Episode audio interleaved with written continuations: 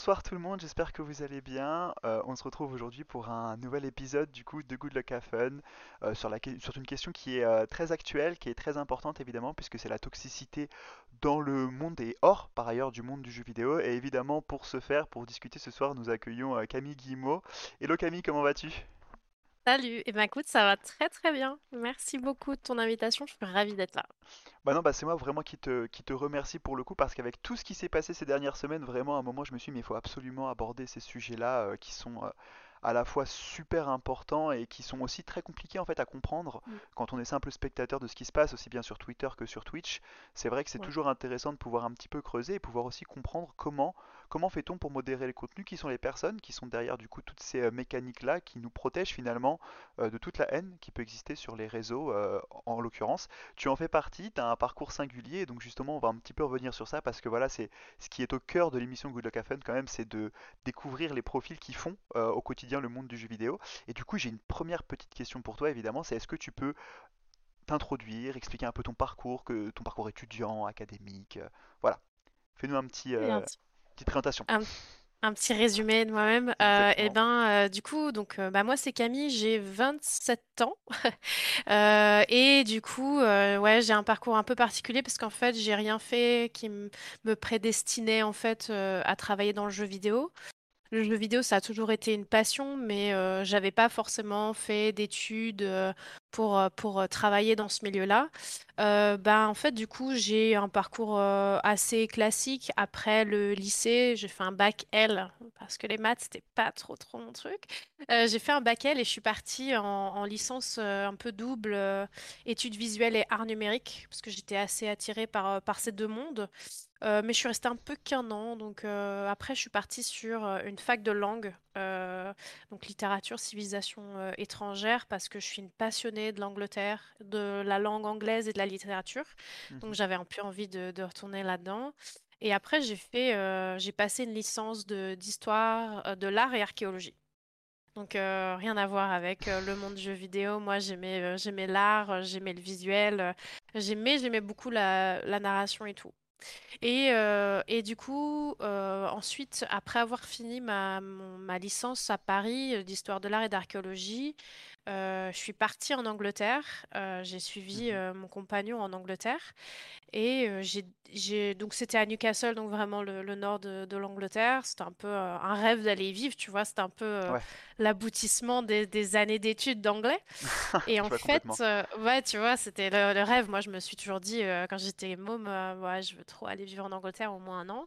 Et du coup, je suis arrivée à Newcastle et j'ai commencé à chercher du boulot. Et en fait, euh, j'ai vu qu'il y avait une branche d'Ubisoft. Euh, C'est vrai. et ouais, et en fait, c'était la branche, tu sais, Player Support. Euh, donc euh, la branche au- aussi assez intéressante parce qu'en fait c'est la branche dont on parle pas beaucoup dans le monde du jeu vidéo. Souvent euh, on met beaucoup en lumière les studios, tu vois les équipes marketing, les community managers, c'est un peu les, les gens de la lumière, tu vois, là, on Ouais. met souvent la lumière sur cette partie-là du jeu vidéo et très peu sur le player support. Euh, et en fait, donc euh, au tout début, on prenait les appels des joueurs et on essayait de, d'y répondre. Tu vois, on les aidait sur les cas et tout, etc. Donc si un jour vous avez déjà appelé le, le support Ubisoft il y a quelques années, c'était peut-être moi qui ai répondu. Et, euh, et en fait, j'ai pu évoluer au sein de- du, player support et du coup, j'ai rejoint une équipe. Je suis devenue un peu project manager sur des questions de fraude. Euh, encore une fois, un peu, par ma connaissance du jeu vidéo et par une très bonne connaissance d'Ubisoft et comment ça fonctionnait. Et du coup, je me suis spécialisée dans la fraude. Et là, je me suis un peu, euh, bah, trouvé un peu une passion pour, euh, pour la fraude. Bon, il faut savoir que euh, j'aime beaucoup tout ce qui est true crime, tu vois, et les documentaires euh, Ouais. policiers. Donc, je me suis dit, tu vois, la fraude, le jeu vidéo, c'est pas mal. On commence un peu à se rapprocher de, de mes sujets de prédilection. Et en fait, euh, je, ouais, je me suis vraiment pris de passion et j'ai travaillé avec des gens très, très passionnés et passionnants. Et donc voilà, et j'ai j'ai continué comme ça pendant quatre ans pour arriver donc expérience manager dans la fraude et dans le phishing notamment. Et en fait, euh, je pense que j'arrivais un petit peu au bout de, de d'Ubisoft, euh, de, de ce que je pouvais euh, faire là-bas. Mhm. J'avais un peu envie de découvrir parce que tu vois, c'était quand même mon premier boulot à temps plein. Avant ça, j'avais eu des boulots étudiants, mais c'était mon premier boulot à temps plein. Donc euh, moi, je, je pensais pas, je, je me voyais pas trop rester pendant des dizaines d'années dans la même Ouais, boîte. Et du coup, j'ai cherché un peu, euh, j'ai regardé des boulots de productrice, euh, tu sais, pour me rapprocher un peu de la, la production du gaming et tout. Et en fait, j'ai rencontré Bodyguard et ça a été un coup de foudre euh, professionnel. Euh, j'ai trouvé la mission passionnante, j'ai trouvé les gens hyper inspirants. Euh, tu vois, quand tu arrives dans une boîte et tout le monde est passionné et genre convaincu de ce que tu fais, ça m'a, ça m'a vraiment, tu Mm. vois, euh, ça, ça m'a vraiment grisé. Je me suis dit, ouais, ok, euh, je veux faire ça. Et du coup, bah, j'ai dû rentrer en France, euh, mais avec grand plaisir. Et du coup, bah, maintenant, je travaille pour Bodyguard, donc qui est une solution de modération. Donc en fait, ça lie euh, ma passion du gaming avec, euh, avec un peu ce- ce- cette envie, tu vois, de protéger les joueurs, euh, de protéger ma communauté, quoi. Ouais, ouais, bien sûr, c'est- et c'est c'est vraiment super intéressant. On reviendra un petit peu sur tout ce que ça implique de travailler dans le domaine de la fraude dans le jeu vidéo, parce que je sais pas si tout le monde est vraiment au fait de ce que c'est, et c'est vraiment un domaine qui est extrêmement varié, et comme tu le disais, on, on met s- très peu souvent la lumière dessus, or c'est au Mm. cœur de l'expérience joueur finalement. Euh, mais alors un peu plus tôt, pour reprendre voilà ton parcours et comment est-ce que tu as découvert le monde du jeu vidéo, euh, est-ce que pour toi le jeu vidéo c'est une passion depuis que tu es toute jeune, ou est-ce qu'au contraire tu as découvert ce monde un peu plus tardivement, ou quand tu es arrivé justement dans l'univers professionnel? Euh, j'ai découvert le jeu vidéo hyper tôt. Euh, un de mes premiers souvenirs de jeu vidéo, je lisais à peine, donc je devais peut-être avoir six sept ans. Et en fait, j'aidais ma maman à finir les jeux sur PS1. Tu sais, les... t'avais des livres, à l'époque, Oui, tu avais des livres de Solus, tu te souviens? Et en fait, ma mère, elle vrai. adorait Tomb Raider.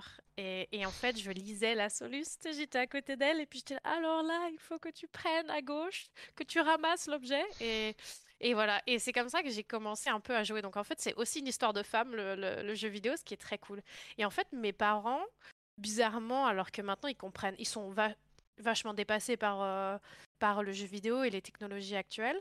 Mais en fait, euh, c'est grâce à eux un peu que j'ai commencé à jouer parce que mon papa, est- c'est lui qui a, qui a voulu avoir un, un- un des premiers PC euh, à la, à la maison. C'est les, les très vieux PC beige et tout. Et en Ouais, fait, c'est lui qui avait les, c'est lui qui avait les premiers jeux chez nous. Il avait les euh, euh, Railroads Tycoon, il avait des Edge of Empire et tout. Et en fait, je jouais à ces jeux-là. Et, et voilà. Et du coup, c'est comme ça. Donc vraiment, depuis que je suis toute petite, je joue. Et après, en fait, ça m'a jamais quittée. J'ai toujours voulu continuer à jouer et tout. Et quand je suis arrivée à l'adolescence, bah là, je me suis fait vraiment un groupe de potes et on jouait, euh, on jouait euh, bah, tous les soirs. Tu vois, c'était vraiment le mercredi après les cours, euh, on allait chez les uns, chez les autres. J'ai passé beaucoup de mon adolescence à jouer à League of Legends, mais beaucoup. J'ai j'ai cramé pas mal de mon forfait téléphone, sais, ce que tu pouvais nous, acheter nous sommes des, deux. tu vois, des points, tu te souviens, tu, fallait à- à- tu, si tu, tu récupérais assez de crédit à la fin du mois sur ton Hmm. téléphone, tu pouvais acheter des points, puis après avoir des champions, des skins et tout. Euh, voilà, ça, ça a été euh, une grosse partie de, de, de mon adolescence. Donc en fait, ça, ça a toujours été aussi loin que je me souviens. euh, je, je me, je, j'ai joué quoi. Ouais, Et, c'est et c'est super intéressant parce que donc du coup tu as réussi à construire ton parcours professionnel malgré, euh, malgré finalement des études qui avaient peu ou pas de rapport euh, avec le monde du jeu vidéo. Est-ce que comment est-ce que toi tu as réussi à tisser ce lien? C'est souvent un petit peu la question que, que des gens qui aimeraient travailler dans l'industrie du jeu vidéo mais qui sont dans des études plus classiques, j'ai envie de dire. Évidemment, il y a, je ne vais pas faire du classicisme, hein, toutes les études sont absolument passionnantes et intéressantes, mais voilà, qui sont dans des études d'une filière un peu plus classique. Voilà, comment est-ce que tu as réussi à tisser ce lien, ce fil rouge qui t'a permis justement d'intégrer Ubisoft euh, quand tu étais à Newcastle et puis ensuite de rebondir et d'atterrir chez Bodyguard? Bah, en fait, ce que tu dis, c'est assez intéressant parce que, tu vois, enfin, en aussi un peu en lien avec, avec ce que je disais avant, c'est que souvent on met en en lumière les mêmes choses dans le jeu vidéo. Tu vois, le les artistes, les choses comme ça et moi, je j'avais aucun talent d'artiste, tu vois? Je me suis dit: «Mais, attends, je sais pas coder en plus, vraiment, heu, je sais pas faire tout ça, je suis pas artiste, comment je vais pouvoir rejoindre» enfin, je me disais pas ça, en fait, je me disais juste: «Bah, je pourrais jamais travailler dans le monde du jeu vidéo parce que j'ai aucune de ces compétences-là. Et, euh, et en fait, rentrer par, euh, on va dire, je vais pas dire la petite porte parce que ce serait euh, dénigrer le travail que les gens font dans les player support, qui est un travail qui est très difficile et en fait très spécialisé malgré ce qu'on pense, surtout à Ubisoft. Et en fait, bah, je me suis rendu compte qu'il y avait plein d'autres métiers dans le jeu vidéo. Il n'y avait pas que la création. Euh, et, et, euh, et du coup, ben, euh, j'ai un peu, par ma passion et par mon envie d'apprendre, j'ai un peu, je me suis un peu faufilée. Après, j'avais des affinités, je pense, déjà avec les sujets comme la fraude. Non pas que j'étais moi-même une fraudeuse, c'est pas ce que je dis, mais quoique, mais euh, qu'en fait, euh, c'était des sujets qui m'intéressaient et j'avais envie de, voilà. Et après, j'ai eu de la chance aussi. Donc, en fait, je- tu vois, Ubisoft, quand j'ai vu ça, je me suis dit, oh bah trop bien, jeu vidéo. Bon, euh, répondre au téléphone, ça me disait pas trop, mais je me dis au moins, tu auras un pied dedans. Et puis, en fait, je voyais ça comme un truc hyper temporaire. Pas du tout. Je voyais pas du tout euh, ça comme un début de carrière dans le jeu vidéo. hein. Ouais. C'est, c'est ça qu'il faut se dire, c'est que moi, j'y suis allée parce que je voulais passer un an en Angleterre et je voulais y travailler. Et, euh, et en fait, bah, je m'y suis plus et j'ai rencontré les bonnes personnes. J'ai, on m'a, on m'a aidé aussi beaucoup, beaucoup à me, à me développer. Donc, euh, en fait, il faut aussi, euh, je pense, beaucoup penser aux autres skills qu'on, tu sais, on fait souvent la différence entre les, pardon, je vais faire pas mal d'anglicisme, mais entre les hard skills et les soft skills. Donc, euh, tu vois, tout ce qui est, euh, en fait, les compétences transférables, faut vraiment pas négliger ça. C'est hyper important. Et c'est ce qui, des fois, te donne la clé à, des, métiers euh, auxquels tu pensais pas être qualifié, quoi. Et, et c'est super intéressant que tu puisses justement aborder ça avec les- le domaine des compétences, parce que c'est vrai aussi qu'on a tous une passion commune. Souvent, quand on veut travailler dans l'industrie du jeu vidéo, c'est qu'on est plus ou moins intéressé par euh, le secteur, mais qu'en fait, ce qui est vraiment important, et ça, je le répète depuis quasiment maintenant un an et demi, depuis que j'ai lancé Mestrine, c'est les compétences. C'est-à-dire qu'il vaut toujours mieux faire des études qui vont te permettre de développer des compétences, comme tu l'as dit, plutôt que de euh, plutôt que de faire des études qui vont te spécifier dans un seul domaine. Euh, voilà, on fait pas des études de jeux vidéo, on fait des études de game designer pour de travailler dans le monde du jeu vidéo.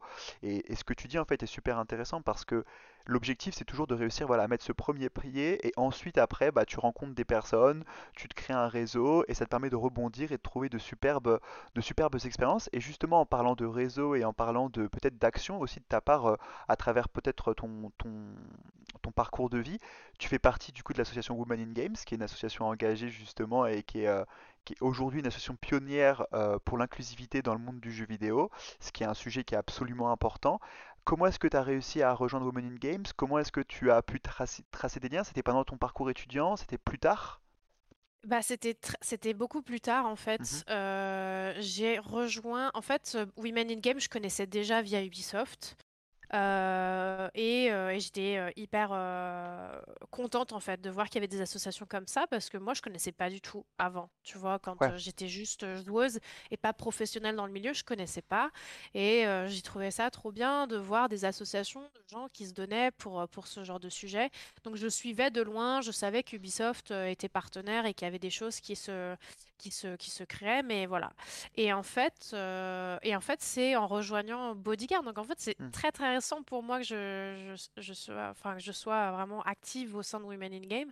En fait, euh, avec euh, Bodyguard, on avait été déjà en contact avec elle et on a eu un super, on a eu un super lien avec, euh, avec Harmony qui est, euh, avec- qui est mon contact principal. Et en fait, elle m'a dit, bah, ce serait trop bien que, que tu rejoignes la, la, la la pool d'expertes et, euh, du coup bah, j'ai rejoint et j'ai été acceptée et c'est très très cool aujourd'hui. Je suis très contente. Je suis très fière aussi de faire partie de, cette association. Je pense, que c'est important euh, de parler, de montrer tous les parcours. Encore une fois, tu vois, il n'y a pas que les designers, il n'y a pas que les producteurs.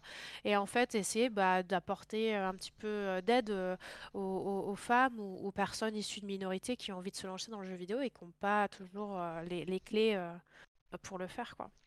Claire- clairement, c'est un peu le projet aussi de Good Luck Have Fun, avec évidemment une, euh, une ambition qui est un peu moindre et qui est euh, aussi plus Mhm. cantonnée au domaine de, de l'éducation et proposer des petites masterclass. Mais euh, l'idée, c'est vraiment de montrer qu'en fait, le monde du jeu vidéo, il est extrêmement, extrêmement varié euh, pour euh, y avoir maintenant quasiment un an et demi d'ancienneté. Donc c'est quand même moins que toi, donc je parle sous ta, sous sous ton expertise. En l'occurrence, le, le monde du jeu vidéo, j'ai rencontré des gens qui vont de, du métier de géographe au métier de chercheur en sciences sociales et à travers, euh, à travers ces différents corps de métier qu'on peut retrouver dans une, euh, dans une carrière dans le jeu vidéo, on se rend compte que c'est c'est absolument, euh, c'est une industrie qui est ultra diverse, ultra variée et évidemment qui ne pourrait que bénéficier de profils euh, plus ouverts, plus différents, plus variés eux aussi. Donc le rôle de Women in Game, c'est absolument fondamental. Est-ce que tu pourrais préciser exactement quel est ton, toi, ton rôle en tant qu'experte? Qu'est-ce que ça veut dire être experte chez Women in Games? Parce que je me suis posé la question, j'ai attendu ce moment pour te, pour, pour essayer de comprendre un peu ce que ça impliquait. Eh ben, experte, en fait, c'est apporter euh, bah, son expertise. Donc, le domaine, moi, mon domaine d'expertise, ce sera plutôt euh, la fraude et euh, les, la question de la toxicité et de la modération dans le jeu vidéo.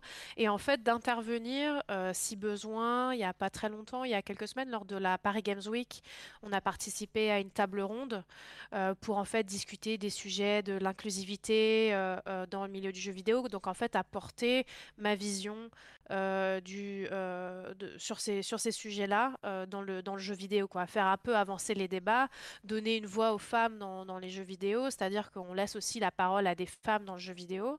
Et puis essayer aussi de... de c'est de l'entraide aussi, en fait. Il y a, y a des expertes dans Women in Game, mais il y a aussi des, des gens qui cherchent des mentors ou qui cherchent un peu de euh, d'aide, tu vois, pour naviguer un peu euh, le jeu vidéo. Donc en fait, nous, on, est là pour, euh, pour les soutenir si c'est des domaines qu'on connaît plus ou moins. En fait, essayer vraiment d'apporter un, accompagnement à toutes, toutes les personnes qui ont envie de rejoindre et qui, encore une fois, n'ont pas forcément les, les bons contacts ou, les bonnes habitudes, des choses comme ça, quoi. Donc on les aide, on- on répond à leurs questions, à leurs questionnements, euh, si on peut avoir des contacts, tu vois, essayer aussi de trouver des stages, de trouver des places, trouver, euh, trouver euh, les bonnes personnes à qui parler. Et, et donc en fait, l'objectif de l'association, c'est un peu de pallier aujourd'hui à la surreprésentation euh, des hommes blancs dans le secteur du jeu vidéo. Il faut le dire, c'est un fait. J'en suis moi-même euh, un exemple, euh, malgré moi. Et en l'occurrence, c'est donc donner peut-être plus de visibilité à des profils différents, des femmes, des personnes racisées. Et donc du coup, j'imagine que s'il y a des personnes ce soir qui sont présentes sur mon stream qui voudraient avoir des questions à ce sujet, ils peuvent te contacter ou directement contacter sur Twitter Ouais. l'association Women in Games. À fond, il faut le faire. euh, c'est pour ça qu'il y a des associations comme ça. C'est des gens vraiment, euh, enfin, toutes euh, les personnes qui sont dans Women Games, c'est des, c'est des personnes passionnées et elles ont vraiment qu'un seul but, c'est vraiment de, de pallier, comme tu dis, à la sous-représentation des, des- femmes et de, des personnes. Euh, issus de, issus de minorités, les personnes racisées, c'est hyper important d'aller, de s'approcher de ces associations-là quand on ne sait pas, quand on est un peu perdu, quand on n'ose pas trop se lancer parce que il y a une bienveillance euh, énorme. Et puis, bah, et aussi, euh, comme tu dis, enfin, comme, comme j'ai un petit peu évoqué, c'est aussi euh, faire un peu de de pédagogie et de et d'éducation en fait tu vois un, un peu expliquer euh, partout où on veut bien nous, écouter, euh, pourquoi c'est important aujourd'hui d'avoir de l'inclusivité, pourquoi c'est important d'avoir des, équipes euh, composées de, femmes, de personnes racisées, de, personnes issues de, minorités, quoi. Et, c'est d'autant plus important avec le sujet qu'on va commencer à aborder tous les deux maintenant, qui est le sujet, qui est un sujet quand même assez central en ce moment, c'est la toxicité. La toxicité sur, euh, dans et, au- et autour également des jeux, des expériences euh, vidéoludiques que l'on peut connaître. On l'a vu depuis quelques semaines, euh, à peu près depuis le rachat euh, de Twitter par Elon Musk, et du coup cette volonté un peu de, casser la modération qui est présente sur la plateforme. On a vu un, une sorte de, vague de haine qui existe déjà depuis très longtemps mais qui est encore plus visible ces derniers temps à l'encontre de streameuses notamment très connues du public francophone. Tout ça, j'imagine que c'est une partie de ton métier chez Bodyguard, donc je te laisse d'abord commencer un petit peu nous expliquer ce que tu fais chez Bodyguard, ton métier, puis on abordera ensuite les questions de toxicité et de modération euh, par la suite dans le domaine du jeu vidéo. Ouais. Euh, du coup, à Bodyguard, ce que je fais, donc euh, l'intitulé de mon poste, c'est Gaming Partnership Manager. Encore une fois, c'est un anglicisme. Mais en fait, ma mission, c'est d'accompagner des acteurs du jeu vidéo dans leur combat contre la toxicité. Donc en fait, aujourd'hui, Bodyguard, euh, c'est une technologie. Euh, donc c'est une, solution de modération qui peut en fait être implémentée sur des réseaux sociaux, mais aussi euh, dans, euh, dans des jeux directement pour protéger des communautés et des joueurs. Et en fait, moi, donc du coup, je, je, je, me rapproche d'acteurs du jeu vidéo et je leur propose notre solution, mais aussi de les accompagner dans une solution de, de modération, essayer de faire en sorte que leurs besoins en termes de modération soient, soit remplie et aussi que la modération qu'on propose soit cohérente parce que forcément un FPS, ça se modère pas comme euh, une partie de Monopoly en ligne, t'imagines bien. Euh, et c'est là toute la complexité euh, de, de, de, de, proposer une modération. Donc moi, c'est ce que je fais. Et puis il y a aussi hein, une partie énormément éducationnelle hein, où en fait j'interviens, bah, comme ce soir ou comme à la Paris Games Week ou vers d'autres associations ou vers d'autres entités en fait pour éduquer les gens sur des questions de la, de la de la modération et de la toxicité parce que, comme tu le dis, euh, c'est très visible aujourd'hui, mais peut-être que dans une semaine, on n'en entendra plus parler. Et en fait, c'est pas parce qu'on n'en entend pas parler que ça n'existe pas.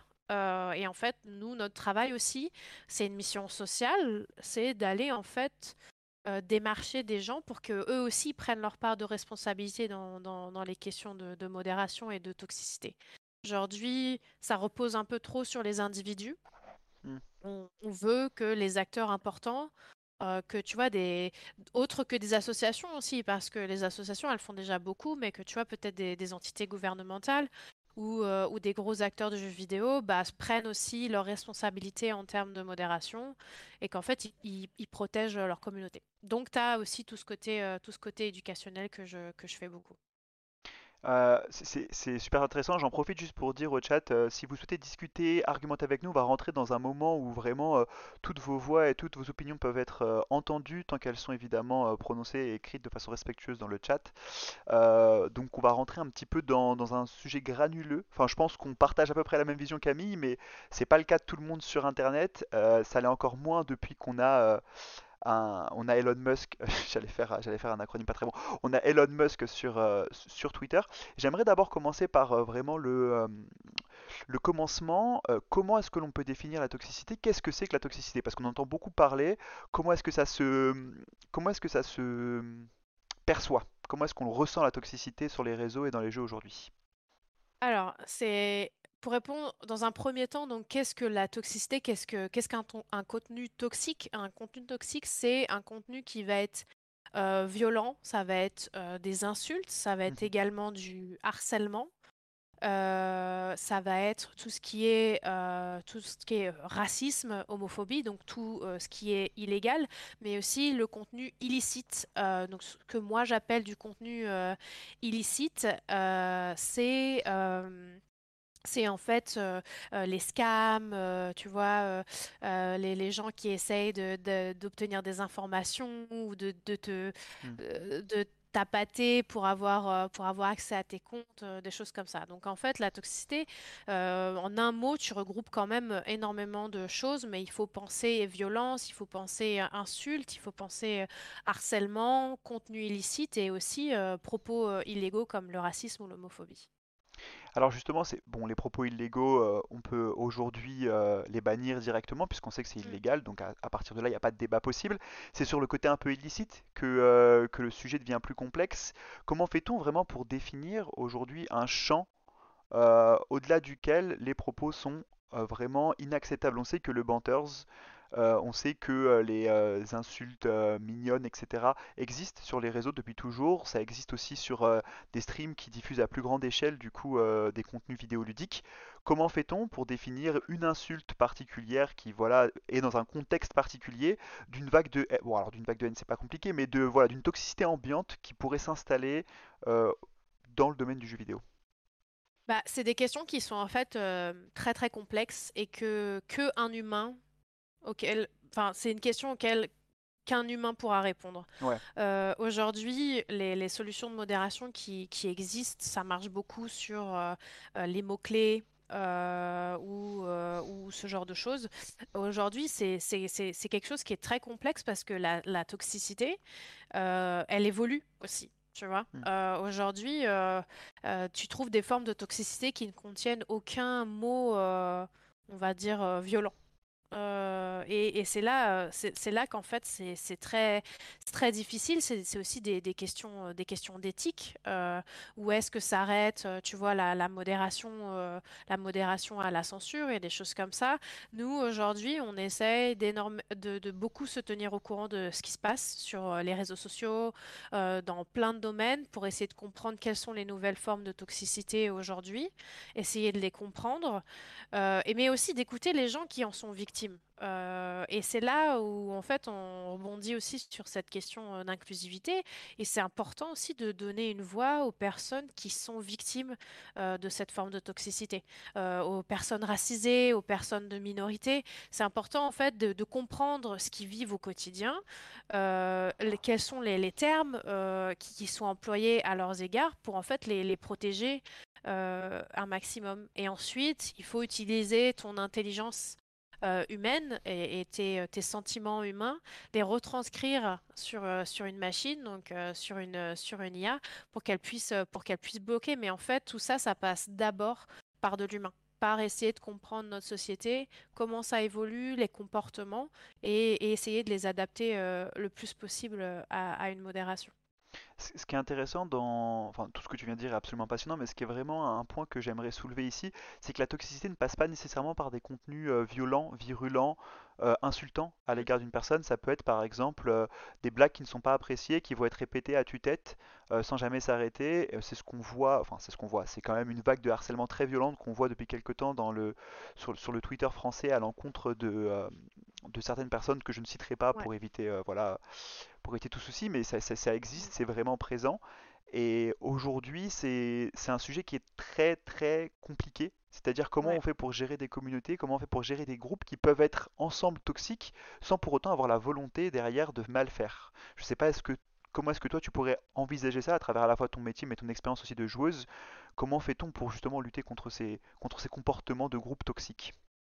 Bah ouais, c'est c'est une question qui est hyper difficile. Je pense que nous-mêmes encore à Bodyguard, on n'a pas encore euh, euh, craqué craqué le code. Euh, en fait, déjà, je pense qu'il faut commencer par euh, euh, par prendre des sanctions envers euh, ce genre de comportement. C'est-à-dire que à chaque fois qu'une telle chose se passe, il faut avoir des sanctions. Il faut euh, que derrière, il y ait des conséquences pour ces, pour, euh, pour, pour les communautés qui attaquent, pour les gens qui raident, tu vois. Il faut, euh, voilà, il faut en fait faire comprendre que ce qui est en train de se passer, c'est, ça va à l'encontre des règles ou ça peut en fait blesser les personnes. Et dans un autre temps, en fait, aussi faire de l'éducation. Euh, faire de la sensibilisation. Je pense que euh, quand on est sur Twitter, on est un peu euh, dans notre bulle, on n'a pas l'impression qu'on parle à des êtres humains derrière, on lit juste des textes et des tweets et, en fait on ne se rend pas compte des, des dommages qu'on peut faire, qu'on peut faire derrière. Euh, et il faut réagir en fait. Je pense qu'il faut, euh, il faut arrêter d'être dans un mutisme et, euh, et, de, laisser faire ce genre de, comportement. Il faut, réagir. Donc il faut aussi prendre sa responsabilité quand, ta communauté, que quand tu, te dis influenceur et qu'il y a beaucoup de gens qui te regardent et qui te suivent, tu as aussi une responsabilité de, faire en sorte que ta communauté soit en en, adéquation avec tes valeurs qui, je l'espère, euh, ne sont pas celles d'aller euh, harceler ou, insulter, des gens. Donc, euh, il y a une énorme prise de responsabilité qui doit être faite par ces gens-là. Et donc c'est super intéressant parce que Pomme Granny rebondit sur ce que tu dis en disant qu'il ne faut pas laisser accepter ce genre de propos, euh, pas les laisser passer ni les accepter, pardon. Et ça me, tu as commencé à répondre déjà à cette question qui est en soi une question un peu rhétorique hein, pour, euh, pour lancer le débat. Mais selon toi, faut-il euh, éduquer euh, avant tout pour prévenir la toxicité ou plutôt punir les comportements violents? C'est un débat qui, selon moi, n'en est pas vraiment un, puisque les deux aspects sont assez importants. Mais Ouais. comment faire aujourd'hui pour trouver le bon équilibre entre bah, à la fois éduquer des communautés, éduquer des joueurs à ne pas avoir des comportements sexistes, racistes, violents, Mm. euh, ni à participer à des phénomènes d'harcèlement de groupe, mais il y a encore un besoin fort de punir euh, et de montrer que ces comportements-là ne sont pas acceptables. Aujourd'hui, j'ai le sentiment que les punitions, euh, de par l'anonymat, de par la façon dont fonctionnent euh, Twitch et les jeux, les punitions ne sont pas encore assez présentes, ne sont pas encore assez euh, implémentées contre ces personnes-là en l'occurrence. Bah ouais, et ben je te rejoins euh, sur ces, euh, sur ces deux points. Donc euh, déjà, c'est vrai, il faut pas laisser passer les choses, il faut pas, il, il faut, il faut arrêter de, de, tu vois, de, de balayer les, des trucs et de, et de Mm. crier sur Twitter et en fait, on fait rien. Il faut, aujourd'hui, il y a, pour prendre un peu, pour faire euh, un parallèle, il y a un incendie qui est celui de la toxicité, du harcèlement en ligne. Il faut l'éteindre et je pense qu'aujourd'hui, pour l'éteindre, il faut des punitions. Euh, en fait, il faut que ça s'arrête parce qu'il ne faut pas oublier qu'il y a des gens qui se suicident à cause du harcèlement en ligne. Enfin, je ne sais pas si euh, les gens qui sont auteurs de ces, comportements se rendent compte de, de ce que leurs propos peuvent avoir comme conséquence. Enfin, c'est, terrible de, de, se dire qu'il y a des gens qui vont même jusqu'à se, suicider parce qu'ils se font harceler en ligne. Donc déjà, en fait, il faut qu'il y ait des punitions. Euh, dans un monde idéal, il n'y aura plus besoin de ces punitions-là et moi, j'espère qu'on y arrivera un jour. Mais aujourd'hui, il faut, il faut sévir. Euh, parce qu'il faut arrêter de donner à ces personnes-là un sentiment d'impunité. Euh, ça, c'est déjà, c'est déjà important. Ensuite, ouais, il y a une part, euh, il y a une part éducationnelle, ça c'est sûr. Euh, il y a une part aussi de, de, repenser les, plateformes aujourd'hui.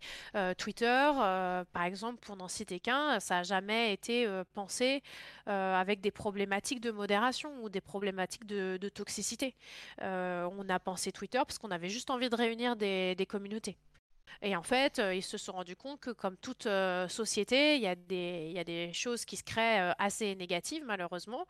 Euh, et en fait, ça n'a jamais été pris en compte dans le Mm. design de, de Twitter, dans, dans le développement de Twitter. Donc en fait, on s'est fait un peu dépasser par, par notre propre monstre. Et aujourd'hui, c'est ce que je constate aussi dans le jeu vidéo. hein. Jamais on a pensé à un jeu vidéo euh, avec euh, des, des soucis de toxicité. Ça arrive que maintenant. Parce qu'en fait, on s'est fait dépasser, on s'est rendu compte que c'était des vrais soucis, des vrais problèmes et Mm. qu'il fallait, euh, fallait s'y atteler. Donc en fait, euh, moi j'ai l'impression que du coup, là, en ce moment, il y a un peu de réaction, mais c'est très réactif. hein. C'est-à-dire qu'aujourd'hui, on essaye de trouver des solutions à des jeux qui sont sortis il y a 5 ans. Euh, il y a euh, plus que ça. Et, euh, et parce qu'en fait, on n'y a pas pensé dès le début. Donc aujourd'hui, il y a quand même, moi, je vois quand même un changement. Je vois quand même que de plus en plus, les studios de développement et les éditeurs commencent à penser à ces questions-là. On voit beaucoup d'équipes qui sont créées justement pour veiller à ce que ces questions soient prises en compte dans les développements de jeux. Mais ça reste encore, pour moi, vraiment au début, quoi. Moi, je vois pas, on m'a demandé ça il y a quelque temps, est-ce que, est-ce que je vois des champions dans l'industrie aujourd'hui en termes de modération? Et j'en vois pas. Je vois des efforts, je vois qu'il y a des équipes qui sont créées, je vois des bonnes intentions, mais je vois pas encore un éditeur ou un jeu qui se démarque plus, plus que les autres, quoi.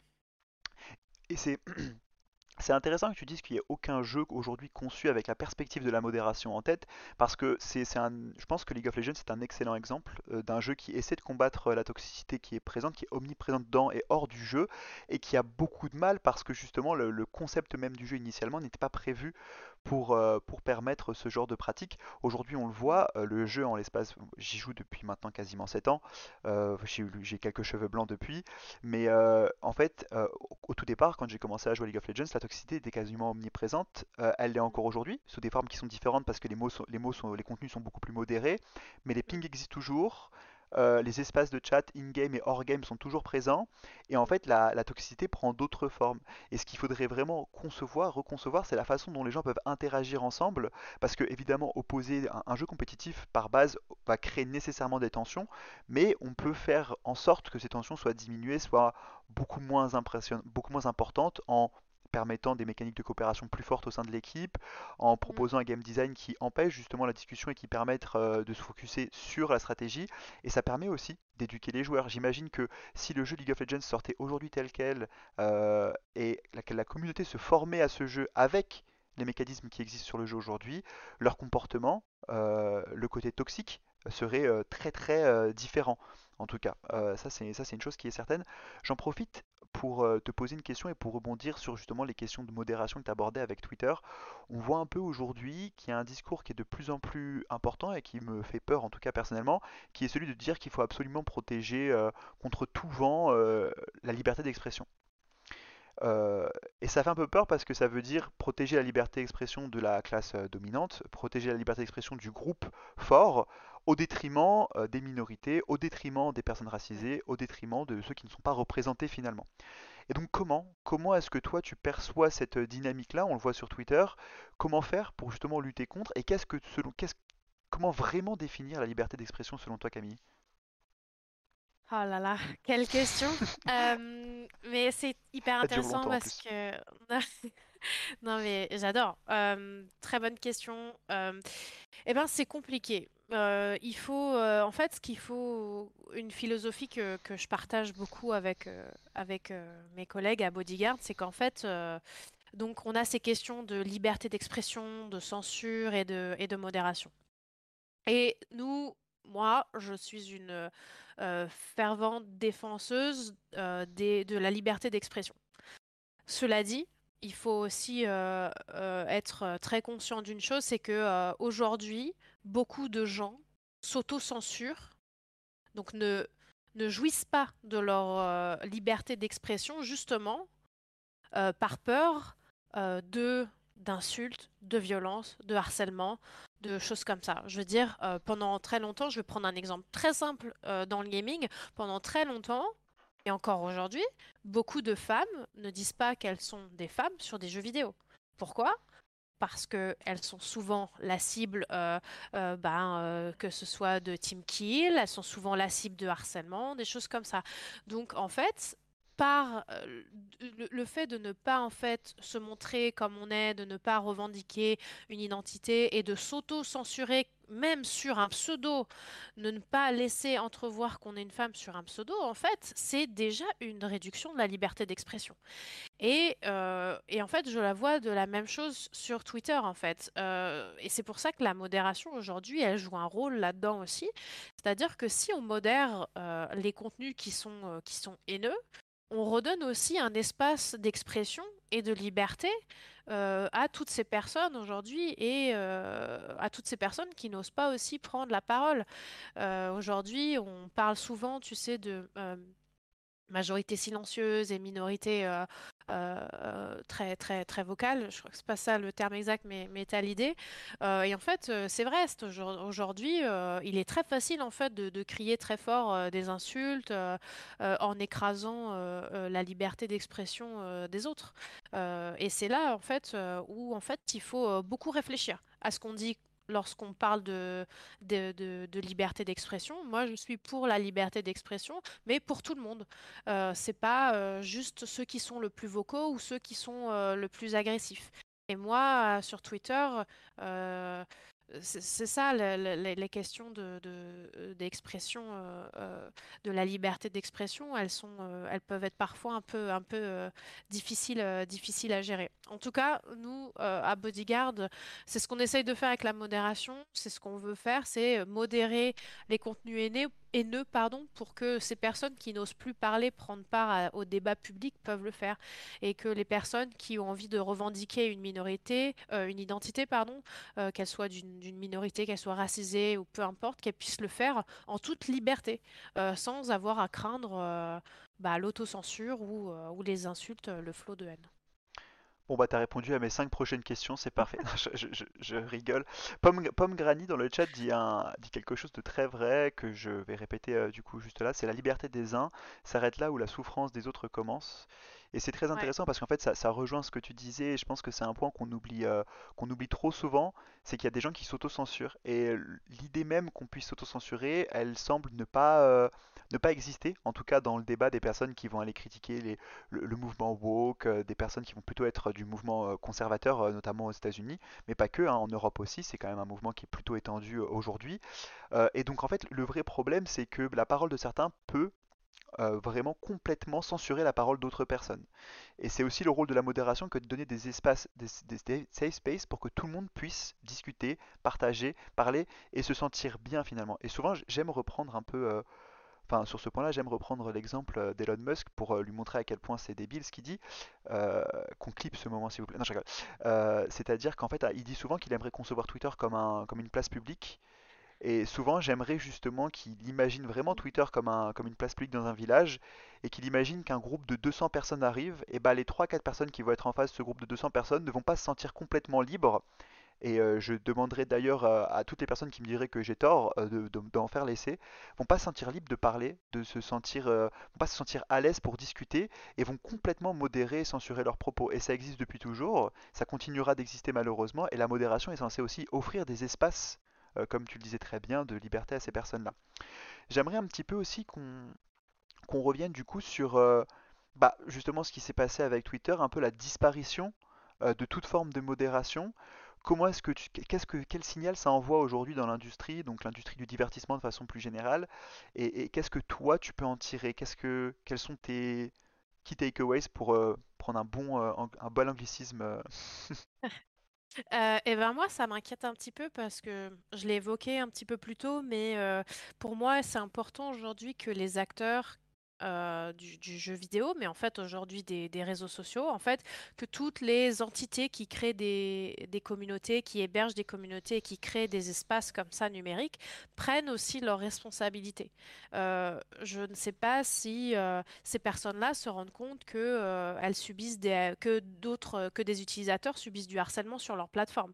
Je veux dire, moi, si demain j'ouvre un parc d'attractions et que il y a des gens euh, qui meurent dans un de mes Super 8, euh, je pense pas euh, que je pourrais fermer les yeux là-dessus. Je pense que j'ai aussi ma responsabilité euh, de sécuriser mes, mes visiteurs. C'est, mon espace, c'est moi qui les, moi qui, qui, les invite à venir sur mon espace et à partager. Je pense qu'aujourd'hui, c'est, important que je prenne ma responsabilité et de, les protéger. Et je pense qu'aujourd'hui, moi, j'ai envie aussi de voir un basculement en fait de la responsabilité des individus sur ces acteurs-là. Aujourd'hui, ces acteurs-là, ils sont conscients, ils ont conscience de tout ce que de tout ce qui se passe, je pense, de, de toutes les, vagues de haine et, et tous ces sou- sou- soucis de, de toxicité qui, qui arrivent euh, sur leur plateforme. Et aujourd'hui, moi, ce qui m'inquiète, en fait, c'est de, de voir que, euh, y a une déresponsabilisation de, de ces personnes-là, de se dire, bah, euh, c'est pas, c'est pas mon problème. euh, maintenant, chacun est libre euh, de parler comme il veut et,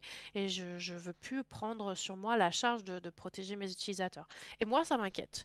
Ça m'inquiète parce que c'est encore euh, des personnes, des associations qui vont devoir faire le travail ou en fait les individus qui vont s'auto-censurer ou qui vont quitter ces plateformes-là. Et, ça, moi, je, suis utilisatrice d'Internet depuis mon plus jeune âge. Internet, c'est cet endroit formidable où je peux rencontrer des gens et, euh, discuter avec euh, plein de monde partout dans, enfin avec plein de personnes partout dans le monde. Et j'ai envie que ça reste, euh, ça reste comme ça. Mais, mais ça dans, un environnement sécurisé et safe et inclusif pour tout le monde. Donc voilà, moi c'est ce qui m'inquiète aujourd'hui, c'est de voir ce manque de de responsabilité de ces entités-là face, face à des vrais problèmes. Encore une fois, des, propos qui ont des conséquences très réelles dans, dans la vie.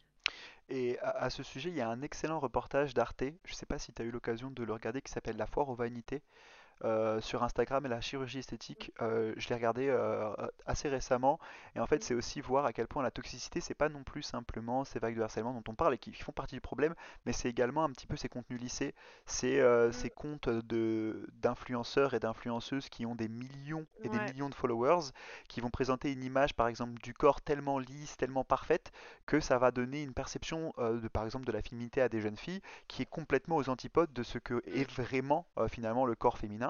Euh, je parle encore une fois sous, euh, sous ta, euh, sous ton expertise. Et en l'occurrence dans ce reportage il y a un, un témoignage qui est absolument frappant qui moi me, me choque beaucoup. C'est une mère qui raconte comment sa jeune fille a perdu la vie en allant euh, se faire une chirurgie esthétique pour ressembler à Kim Kardashian. Et je me demande aussi à quel point euh, doit-on vraiment développer le concept de responsabilité au-delà de ce que l'on connaît aujourd'hui, parce qu'il y a des mm, personnes qui, à travers Internet, ont une responsabilité bien plus importante que celle que l'on peut avoir nous en tant qu'individus et que citoyens d'un pays, et qui devraient, je pense, avoir beaucoup plus conscience de l'impact de leur, euh, de l'impact tout simplement de leur contenu mm, et, et- mais c'est pas que les personnes, hein, c'est aussi le médium, et en ouais. l'occurrence Instagram, euh, qui est un, un médium parfois très problématique. Donc je sais pas si tu as quelques, euh, quelques informations à nous partager sur cette to- toxicité positive, ce, euh, ce faux semblant des réseaux, en Ouais, l'occurrence. Mais j'en suis la première victime. Euh, moi, je suis une grosse utilisatrice d'Instagram. J'aime beaucoup ce, réseau. Euh, j'ai rejoint euh, il y peut-être en 2015, quelque chose comme ça. Et euh, c'est marrant que tu parles de ce, reportage. Je l'ai vu, très très récemment avec un, streamer que je suis beaucoup qui s'appelle le créatif que j'aime beaucoup.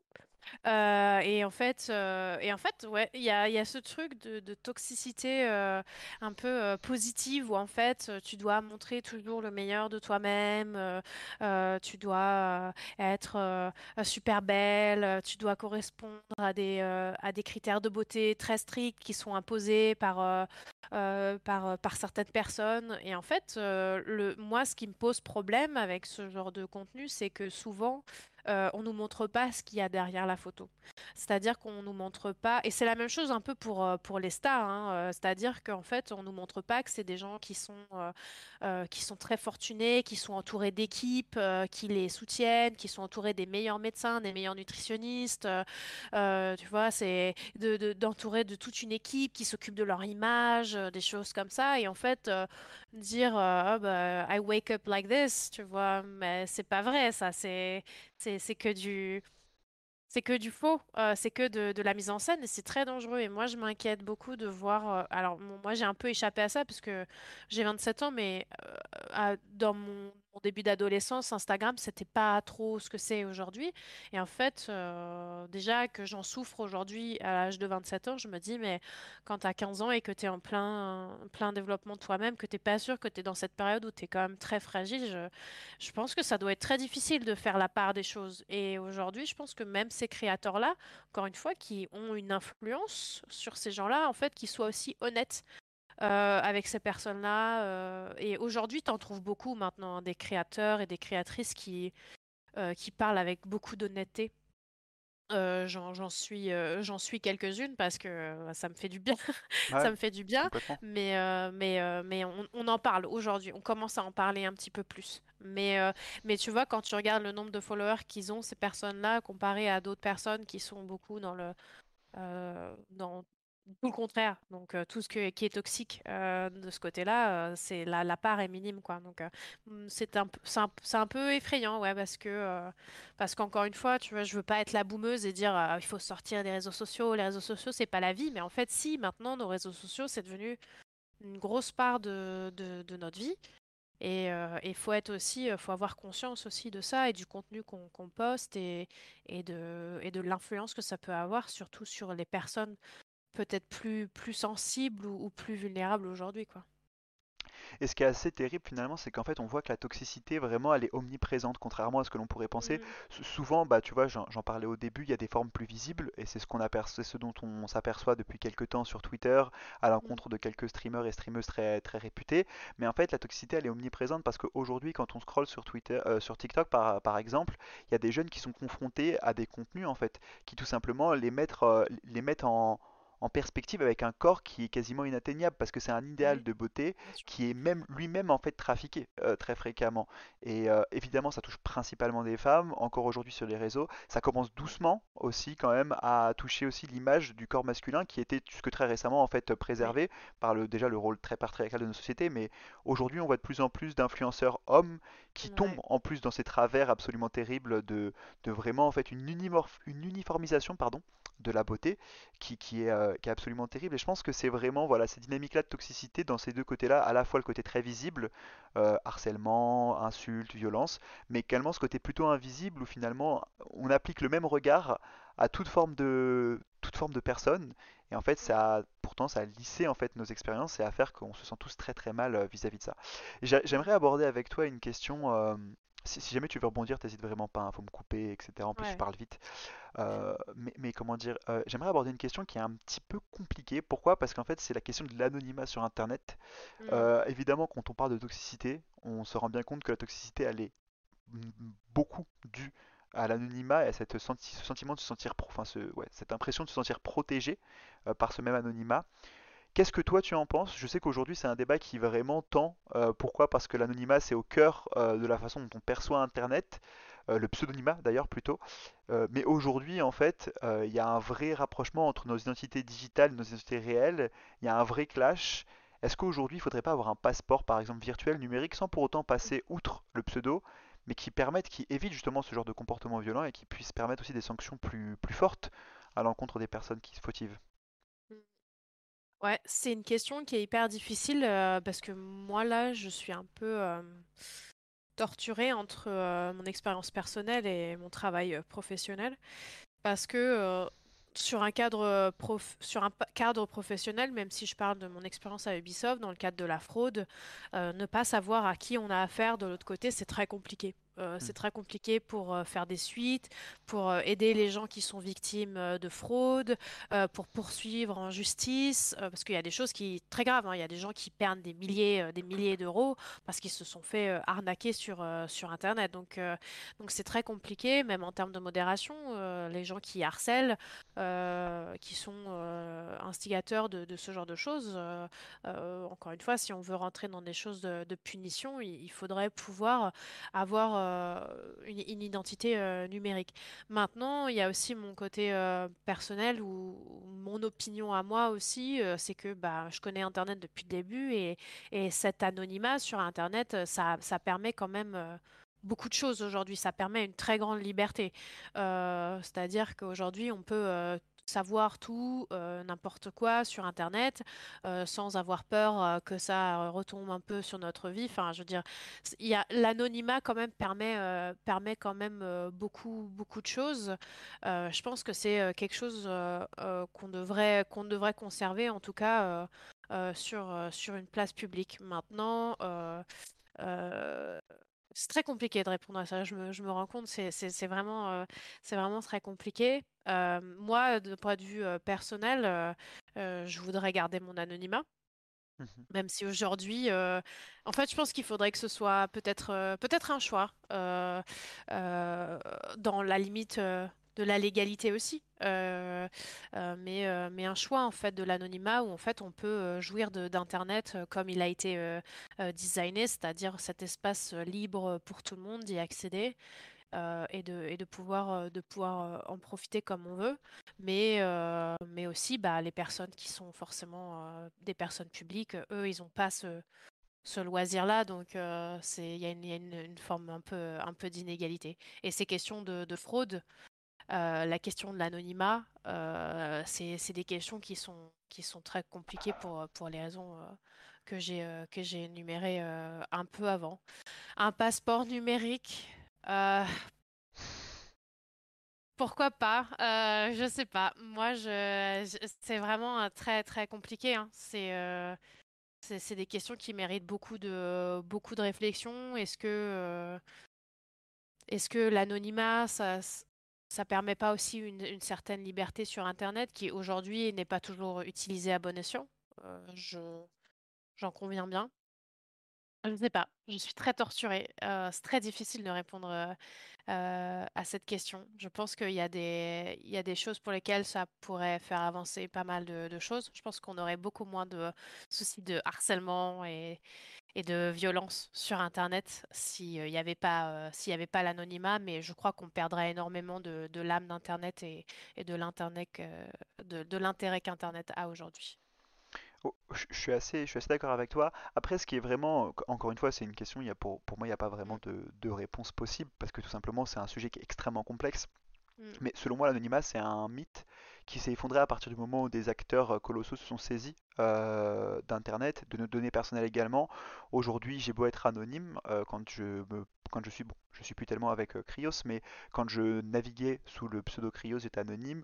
Pour le coup, les sites sur lesquels je naviguais savaient très bien à qui ils avaient affaire. Et ils avaient une identité numérique qui Bien aujourd'hui est bien présente. Et ça, c'est aussi en Ouais. fait le, c'est aussi en fait le vrai débat de la question de l'anonymat, c'est est-ce qu'aujourd'hui est-ce que nous sommes vraiment anonymes quand il s'agit de, de propos graves et peut-on qualifier les insultes sur un chat Twitch, Mm, l'harcèlement, comme des propos suffisamment graves pour que justement les barrières qui protègent aujourd'hui notre anonymat, le- les données, bah, tombent tout simplement pour que des, euh, pour que des autorités compétentes puissent, puissent y accéder plus facilement. Et c'est ça la vraie question. C'est mm, pour ça qu'il y a de plus en plus de plaintes qui sont portées par les streameuses et les streamers à, à cet mm, égard. Et que, en fait, c'est aussi bien de le rappeler pour tout le monde. Et si jamais vous êtes euh, un profil assez jeune et que vous commencez à découvrir Internet, vous n'êtes jamais anonyme. Ce que vous, allez dire aujourd'hui peut avoir un impact sur votre carrière dans 20 ans, peut avoir un impact sur votre vie. Et se cacher, alors évidemment, on progresse tous, on apprend tous. On peut dire des choses il y a 15 ans qu'on ne pense plus maintenant, certes, mais se cacher derrière cette historicité euh, que chaque être humain connaît, c'est un faux semblant très dangereux. Donc faites attention parce que et peut-être que là, je suis un, un boomer en soi hein, dans ma perception d'Internet, mais je pense que les questions d'anonymat, c'est un peu le même principe que le Far West euh, quand, euh, quand les colons sont arrivés euh, sur, sur les terres des États-Unis aujourd'hui. Se dire, voilà, c'est un renouveau, Internet, c'est un monde dans lequel on peut être qui on veut, c'est un monde dans lequel on peut vraiment explorer divers aspects de notre personnalité. On peut avoir une identité digitale, c'est certain, et j'en suis la preuve aujourd'hui, qu'on m'appelle Cryos ou Romain, pour moi, ça a la même importance. Mhm. Néanmoins, néanmoins, l'anonymat euh, n'existe pas véritablement, en tout cas quand il y a, quand il y a fraude, quand il y a euh, action illégale, euh, l'anonymat peut très vite sauter. Et aujourd'hui, nos données sont collectées, nos données sont, sont sauvegardées pendant 10 ans, c'est assez indiqué sur Google très clairement, donc ça, il faut le garder en tête, je pense. Ouais, non, mais c'est c'est très vrai ce que tu dis. Je pense que l'anonymat sur Internet, bientôt, ça existera plus vraiment, en fait, parce qu'on fait tellement tout sur, euh, sur Internet. euh, moi, je me, je, En fait, euh, tu vois, cette idée du Far West, on pouvait tout faire sur Internet, je pense que ça, c'était vrai il y a, il y a 15 ans, Et encore, ouais, Et encore, et tu vois, encore. sur les forums et tout. Mais aujourd'hui, je pense que tu as raison. En fait, on fait tout. Il suffit que tu aies fait une commande sur Amazon une fois. euh, t'as- déjà, tu as l'adresse et tout. Enfin, ça, c'est des données qui, qui existent euh, quelque part, qui sont pas disponibles pour le grand public, mais qui aujourd'hui euh, qui aujourd'hui existent dans, dans le monde numérique, en fait. Donc, euh, et aussi, tu as, cette question de notre société qui évolue beaucoup et un monde qui est de plus en plus digitalisé. Et le métaverse, le Web.3, tu vois, ça arrive très vite aussi. Euh, et c'est pour ça que c'est important de se poser les questions maintenant et encore, ça, commence à être un peu tard parce que demain, le monde du demain, comme on l'envisage, comme beaucoup de gens l'envisagent, c'est un métavers, c'est un Web.3 où en fait nos, identités sont complètement floutées entre euh, nos identités numériques et nos identités euh, réelles. Et il faut, faut y penser, euh, faut y penser dès aujourd'hui. Mais c'est vrai que c'est vrai ce que tu dis sur, sur l'anonymat. Est-ce que c'est c'est un faux anonymat? Les gens ou, alors vraiment les gens qui sont, euh, qui sont des professionnels dans, dans ce genre de, milieu, qui savent vraiment euh, cacher euh, toutes leurs traces et tout. Mais en fait, aujourd'hui, qui vraiment est, anonyme, je ne sais pas. Mais aujourd'hui, voilà. Mais en tout cas, un truc qui est important, si vous êtes victime de, cyberharcèlement et de choses comme ça, il faut, faut prendre des actions, il faut aller porter plainte aujourd'hui. plus personne n'est n'est intouchable euh, sur Internet, c'est très très très important, important de, de le faire. Donc euh, ouais, je te rejoins sur, euh, sur, sur ce que tu as dit juste avant. ouais. Complètement. Et pour rebondir sur ton propos, et je pense que c'est aussi un point, un point assez important, c'est qu'aujourd'hui on a la volonté de rester anonyme.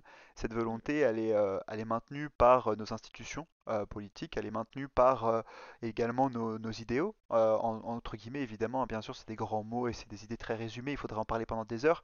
Mais en fait, les données sont présentes. Et aujourd'hui, un bousculement comme celui qu'on a connu sur Twitter peut arriver, aussi bien dans la sphère politique que dans la sphère médiatique. Et en fait, on peut très bien du jour au lendemain basculer dans un monde où toutes les données qui étaient avant anonymes deviennent enfin, deviennent enfin accessibles. Donc les données sont là, maintenant c'est qu'il y a une volonté pour le moment qu'elles restent anonymes. Cette volonté, elle peut disparaître du jour au lendemain. On l'a bien vu avec Twitter, il y a des acteurs qui aujourd'hui cumulent suffisamment de pouvoir financier, politique, pour faire basculer complètement un réseau social euh, qui était quand même valorisé à plusieurs, euh, dizaines de milliards de dollars. Donc faites très attention parce que même si pour, le moment vos données sont sécurisées, il y a une séparation des acteurs qui évolue par, euh, la compétitivité des marchés, si tant est, euh, si qu'elle fonctionne, et bien, euh, eh bien tout ça peut disparaître et peut très vite bousculer, être bousculé. Donc euh, c'est des sujets qui sont importants à garder, à garder en tête, encore plus quand on voit évidemment les dérives politiques euh, de certains pays ces dernières, ces dernières années. C'est, j'avais une super question, mais je l'ai complètement oubliée, c'est Ah. terrible. C'est la fatigue 22 heures après une journée de travail. Je comprends, je comprends tout à fait. j- j'y repenserai probablement à un autre Ouais. moment. J'ai du coup, parmi les questions que je souhaitais te poser en, fin d'émission, c'était un petit peu essayer de discuter à la fois de la charge morale des streameuses, mais des streamers également, parler un petit peu de ce sujet qu'on aborde trop peu. Alors j'en fais pas partie, hein, je me considère pas comme un streamer à temps plein, mais là je parle vraiment des gens qui, font leur vie autour de l'activité de streamer. Qu'est-ce que, comment faire justement pour aujourd'hui reconnaître le métier de streamer et pour avoir des, modalités de protection bien plus importantes que celles qu'on a actuellement? Euh, ma- Moi, pour répondre à ça, c'est un peu compliqué parce que je suis pas streameuse Hmm. moi-même. Euh, donc, euh, j'ai pas forcément le, le- la vision interne, euh, tu vois, de, de ce métier-là. Moi, je peux en tout cas euh, parler de, de ce que je connais, c'est-à-dire viewers, tu vois, et, et de en fait tout, tout ce qui ressort, toutes ces histoires qui ressortent très récemment. En fait, je pense que c'est souvent peu perçu comme un, vrai métier euh, part, à part entière. Euh, ce qui, euh, ce qui euh, est peut-être un peu, un, un peu faux, enfin qui est faux en fait. hein. Ces gens-là, Ah, ils ont des, des horaires quasiment de bureau, ils ah streament ouais, tous les jours. Enfin, c'est vraiment, je Mhm. veux dire, ils vivent, ils vivent là-dessus quoi. Et en fait, aujourd'hui, ils sont un peu livrés à eux-mêmes parce qu'ils sont sans protection. Ils, en fait, ils ont des, tu vois, ils ont, par exemple, pour les, les questions de se protéger en termes de modération, ils ont des modérateurs qui sont en général pas payés, c'est des amis, c'est des, euh, des volontaires ou c'est des membres de leur famille et tout. Donc, euh, euh, c'est compliqué. Ils sont pas vraiment protégés, quoi. C'est vraiment des, des auto-entrepreneurs qui sont un peu lâchés dans la nature, comme ça, sans vraiment, sans vraiment d'aide. Et en plus de ça, la plateforme qui, qui les héberge, Twitch, va pas forcément toujours dans leur sens pour, pour les aider. Donc, c'est assez compliqué. Aujourd'hui, il y a, heureusement qu'il y a des acteurs comme, par exemple, je vais, je vais citer mes amis de chez Streamer, euh, qui sont là en fait pour... Euh, t'as, t'as beaucoup de- d'associations autour, euh, autour des streamers et des streameuses qui leur permettent d'aider. Tu vois, ça crée des groupes de soutien, des groupes d'aide, des groupes d'entraide, euh, et ça permet en fait euh, de, de- d'exister. Ça leur permet d'exister Mm. à part entière. Euh, mais encore aujourd'hui, c'est très compliqué, je pense, euh, pour eux.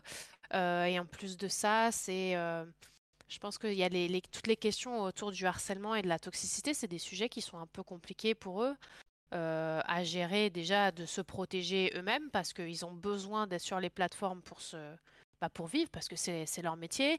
Mais en même temps, tu vois, il faut qu'ils se protègent. Donc, tu as, cette côté de la, de la, de la, euh, santé mentale qui est, prise en jeu et ils sont un peu livrés, euh, livrés à eux-mêmes. Euh, donc, tu as des associations, c'est très cool. Mais encore une fois, les associations, ça suffit pas.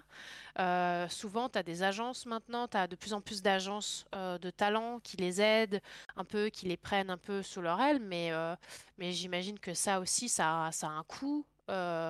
Euh, c'est pas, euh, tu vois, c'est, voilà, c'est un, un service euh, qui est proposé. Donc euh, Mm. aujourd'hui, c'est, je pense que c'est très compliqué. De plus en plus, ils sont reconnus, tu vois. Je vois les médias traditionnels qui s'intéressent un peu plus aux streamers, on va dire de façon sérieuse, hein, qui les commencent à les prendre au sérieux parce que on se souvient tous de certaines émissions où Squeezie s'est fait inviter et en fait il s'est fait humilier sur un plateau télé. Voilà, euh, donc je pense qu'il y a de plus en plus de, reconnaissance euh, de- du monde du streaming et de ce que ça représente. Je pense aussi que l'industrie du, jeu vidéo, comme les développeurs et les, et les éditeurs, euh, remettent un peu au centre les streamers. Ils les voient vraiment comme des partenaires, tu vois, ils essayent de leur donner une vraie place. Euh, je pense, tu vois, à des programmes comme le Star Player euh, à Ubisoft, par exemple, euh, des choses comme ça qui essayent un peu de les mettre en valeur, mais je pense qu'encore aujourd'hui, c'est très difficile pour eux de euh, d'évoluer chez Twitch, en plus de la compétitivité, des horaires, de se mettre à jour et des, des choses comme ça, quoi.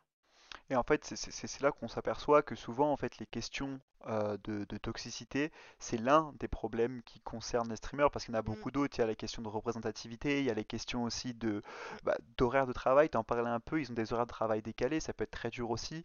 Euh, c'est des sujets qu'on oublie, euh, qu'on oublie souvent, en fait, et qui sont liés, encore une fois, à des questions euh, de modération, parce que tant qu'on n'acceptera pas les streamers comme des professionnels à plein temps, et ben en fait, on acceptera des comportements toxiques et on acceptera beaucoup plus de dire bah si c'est qu'un si c'est un gosse qui joue à des jeux vidéo devant euh, 1000 personnes sur internet, s'il se fait insulter par-ci par-là, c'est pas si grave que ça. ouais, Et en fait, du coup, on dédramatise beaucoup. Comme on- tout comme on, mm, on- on banalise en fait cette forme de violence et on se rend compte que euh, parfois c'est même pas une question, c'est pas non plus qu'une question de responsabilité individuelle, c'est aussi une responsabilité en tant que groupe, en tant que société. Est-ce qu'on accepte tout simplement aujourd'hui des comportements violents à oui, l'encontre de streamers parce qu'on considère les streamers comme des euh, comme de faux jobs, ce qui, ne sont, ce qui est pourtant faux quoi. Enfin moi quand je vois ma vie depuis 7 ans, euh, je ne saurais remercier le, le nombre de contenus que j'ai pu trouver sur Twitch pour m'accompagner euh, à travers des moments difficiles, pour découvrir de nouvelles émissions, et c'est ce qui m'a aussi donné envie de me lancer sur Twitch. Donc c'est vraiment, je mm, pense, euh,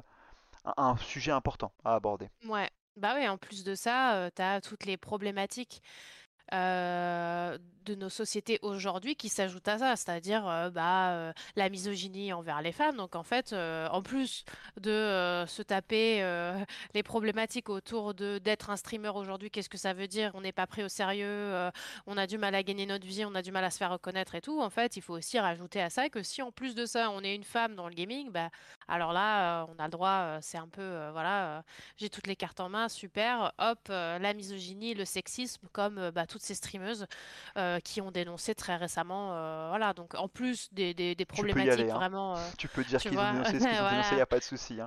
Voilà, non mais tu vois, en plus des problématiques de, de streamer du métier en lui-même, tu as en plus de ça les problématiques sociétales aujourd'hui qui est bah, le racisme, l'homophobie si on est une personne issue de la communauté LGBTQIA+, tu vois, enfin je veux dire c'est voilà, en plus de ça, je veux dire, c'est comme si euh, c'était pas assez, euh, il faut, euh, il faut rajouter en plus de ça. Donc, euh, c'est, tu vois, euh, en plus de la casquette de streamer, c'est aussi des casquettes, enfin, c'est aussi une casquette d'humain et ils subissent malheureusement bah, euh, euh, bah, toutes les discriminations qui malheureusement euh, vont avec cela. Le, fait d'être une personne euh, visible euh, sur, euh, sur Internet, quoi.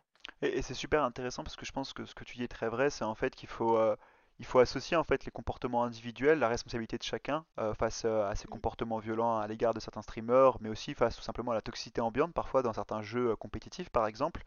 Mais il y a aussi un vrai problème systémique derrière, qui est qu'il y a des populations qui sont bien, bien plus confrontées à ce genre de propos, comme tu l'as dit, les minorités, les personnes racisées, euh, la communauté LGBTQI+, les femmes sur les jeux. Euh, j'avais un super témoignage, euh, ça remonte, à c'est une émission, c'était quasiment un an, de quelqu'un que j'avais invité, je me souviens plus de qui exactement, donc je vais pas dire de bêtises, mais qui nous avait partagé son expérience sur Valorant et qui nous expliquait que jusque très récemment, elle n'avait pas osé prendre la parole. Pourquoi? Parce que parler avec une voix de Ah femme, c'était s'exposer à des insultes ultra violentes. Et, et aujourd'hui, il faut le conscientiser, il faut savoir que c'est un vrai problème. Et ce problème, c'est pas simplement euh, parce que euh, Jean-Louis, 12 ans, a décidé d'avoir un comportement de merde sur Valorant. C'est parce qu'il l'a vu auprès de certains streamers, c'est parce qu'il l'a conscientisé depuis très jeune euh, quand il était en train de sociabiliser dans un environnement euh, bah voilà, euh, où il y avait Ouais. ce genre de propos. Mais c'est également parce que notre société, aujourd'hui, ne fait pas assez pour soutenir ces personnes-là et parce Mm, qu'il y a une vraie oppression systémique euh, contre les, les minorités. D'où l'importance de la modération et d'où Bah l'importance ouais. de tous les acteurs qui œuvrent à la modération. Mm, bah ouais, c'est ça. Euh, tu vois, et encore les, les streamers, euh, on en entend parler parce que bah ils sont forcément c'est des personnes, on va dire publiques, donc ils, ils Hmm, dénoncent ça énormément. Mais en fait, euh, n'importe quelle, euh, je vais parler pour moi, mais n'importe quelle nana sur un jeu vidéo, moi la première, je serais, je suis sûre que jamais je, je parlerai en vocal sur un jeu. Par peur de ce genre de comportement. Moi, la première. C'est, garanti. Déjà, euh, mes pseudos sur les jeux en général, j'essaie de pas les, féminiser un peu trop parce que je sais encore une fois, tu vois. Donc c'est terrible en fait. C'est terrible de de pas en fait se sentir en sécurité dans une communauté que moi je considère être la mienne. Et en fait, euh, j'ai autant ma place sur un jeu que n'importe qui d'autre et euh, tout le monde a euh, sa place euh, sur les jeux. Et bah c'est ce que tu dis en fait, ce sentiment d'impunité, tu vois, il se passe tu l'as vu, tu as vu un streamer le faire ou tu as vu un de tes potes le faire sur un jeu, il s'est rien passé, il n'y a pas eu d'impunité. Ah bah, bah je peux le faire aussi en fait, il n'y a pas de conséquences donc euh, je vais le faire. Puis tu sais, oh ça fait partie du jeu vidéo, c'est comme ça, on se troll, euh, Du on s'insulte, folklore. c'est c'est gentil, voilà le folklore, tu vois, il y a un truc aussi comme ça dans, le- dans le gaming que, que moi euh, je trouve un peu, des fois un peu borderline, c'est ce truc du trolling où en fait le trolling des fois c'est un peu utilisé sous couverture peut-être d'une d'une toxicité un peu plus, un peu plus forte.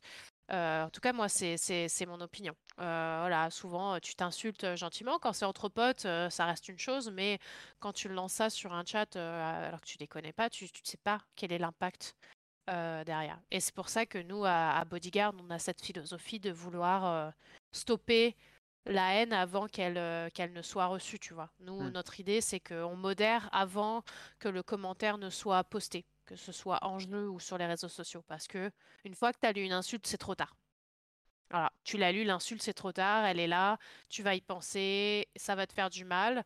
Et, euh, et la modération, tu vois, réactive, en fait, euh, c'est pas, c'est pas ça qu'il faut faire aujourd'hui, c'est de la modération, euh, c'est de la modération en temps réel. Ouais, la modération quasiment préventive finalement, c'est Ouais, empêcher le contenu haineux d'atteindre sa cible euh, tout particulièrement. Mm, exactement. Et, finalement, ça revient, ça revient euh, aux discussions qu'on a pu avoir un peu plus tôt, hein. c'est-à-dire que ce genre de contenu-là, les personnes s'aperçoivent que du coup, bah, ils se sentent pas libres, donc ils se modèrent, ils se censurent, tout comme tu Bah l'expliques oui. très bien. En fait, tu te censures aujourd'hui, tu n'as pas la liberté d'être qui tu es et que tu aimerais être sur les jeux par peur de. Et c'est ça la vraie forme de censure. La censure, c'est pas le euh, fameux wokisme, hein, qui est un mot valise employé par les groupes, les groupes euh, d'extrême droite euh, pour ne citer que, euh, et conservateurs des États-Unis notamment, et c'est un, un résumé très, très succinct de ma part. Mais, mais en fait, aujourd'hui, le vrai problème, c'est pas ça, en fait, c'est pas la bien-pensance. Le vrai problème, c'est euh, l'automodération de certaines communautés par peur d'eux, et par peur aussi également euh, de la majorité qui, elle, n'est pas silencieuse parfois, ouais, une majorité violente.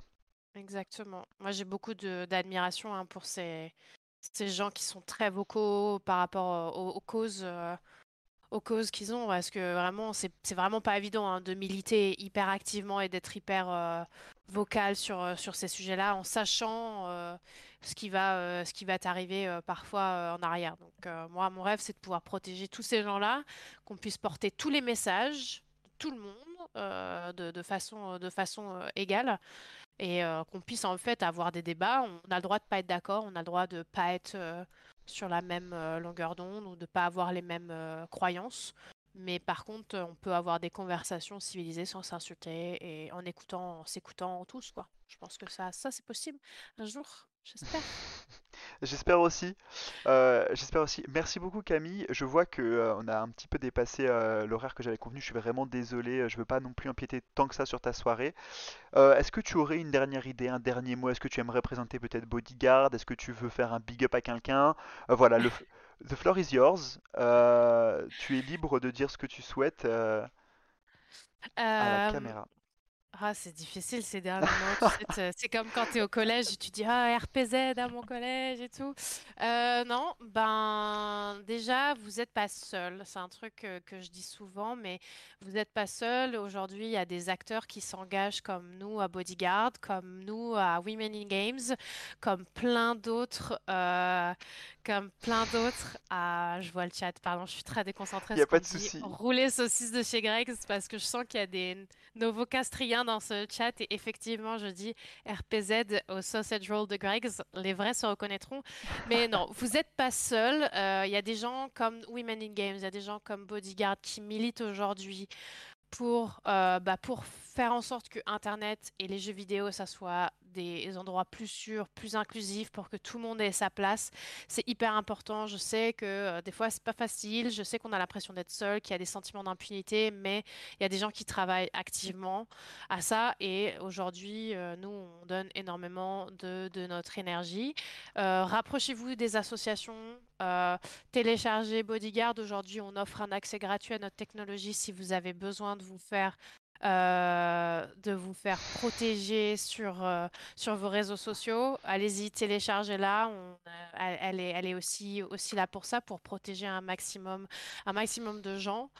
Et puis, et puis voilà. et puis merci. Je je sais qu'il y a des gens dans ce chat qui sont mes amis qui sont venus me soutenir pour ce, pour ce, pour ce stream. Ça me fait très plaisir de les voir là. Euh, donc, euh, et puis il raconte des bêtises dans ton chat. Euh, je m'en excuse. Mais, voilà, mais, mais en tout cas, merci beaucoup de ton invitation. Moi, ça me fait hyper plaisir de, de, de, de parler de tous ces sujets-là. Ça me fait plaisir aussi de voir qu'il y a des émissions comme la tienne qui se développent euh, pour donner aussi l'envie à des gens de travailler dans le jeu vidéo. C'est hyper important, encore une fois, même si vous n'êtes pas des artistes, si vous n'êtes pas des producteurs, si vous n'êtes pas des techs, il y a la possibilité de rentrer dans des, euh, dans des, dans des boîtes de jeux vidéo et de se faire kiffer et de monter des carrières euh, sur une, sur cette passion-là. Donc c'est hyper important de vous renseigner auprès des associations. À Women in Games, il y a, y a plein de métiers, plein de métiers différents et, euh, et, et qui, qui sauront aussi vous, vous guider et vous aider dans vos choix. Donc, donc voilà. Bah écoute, c'est c'est moi qui te remercie Camille, euh, vraiment pour, euh, pour ton intervention ce soir parce que c'était absolument passionnant. J'ai vraiment apprécié discuter avec toi et t'as pas mal carré en plus l'émission, donc euh, vraiment euh, merci beaucoup. Merci à toutes les, préso- les personnes présentes sur le chat également, euh, celles qui ont participé plutôt activement comme Pomme Granny, mais aussi les personnes euh, plus silencieuses et plus discrètes. Euh, je vous remercie beaucoup d'être euh, d'être présentes, de me suivre ou d'avoir ou d'avoir tout simplement découvert mon émission ce soir grâce à Camille. Euh, dernier petit message quand même, j'aimerais aussi remercier mes potes parce que vous voyez, il y a un super euh, ici logo. ah merde, c'est pas avec le bon doigt, putain, j'ai du mal. Il y a un superbe logo Krios euh, qui vous apparaît. Enfin, c'est un néon Krios qui m'a été offert pour mon anniversaire. Donc voilà, j'aimerais remercier tout le monde. Gros cœur sur vous, vous me soutenez depuis un an alors que j'ai toujours pas percé et merci. Merci, merci de, de m'avoir aidé. Et puis sur ce, je vous souhaite une excellente soirée. Je vous invite évidemment à rester en contact, connecté. On se retrouvera très très vite avec plein de super nouvelles, plein de nouveaux projets. J'ai un Patreon qui va sortir parce que j'ai besoin de manger plus que des pâtes en fin de mois. C'est pas mal. Euh, j'ai également euh, deux, trois, euh, deux, trois nouveaux concepts qui devraient apparaître d'ici à la fin de l'année 2022 et j'espère que vous serez connectés pour les, pour les découvrir. Merci beaucoup. Passez une excellente soirée, passez une très bonne soirée Camille et je vous dis à très très vite. Salut! Salut tout le monde. Merci. C'est déjà la fin de cet épisode Good Luck Fun. Merci beaucoup pour votre écoute. Le post-show n'étant pas encore disponible en format audio, n'hésitez pas à me retrouver sur Twitch ou sur tous mes autres réseaux pour découvrir ces contenus supplémentaires. Merci beaucoup et passez une excellente journée ou soirée. Au revoir.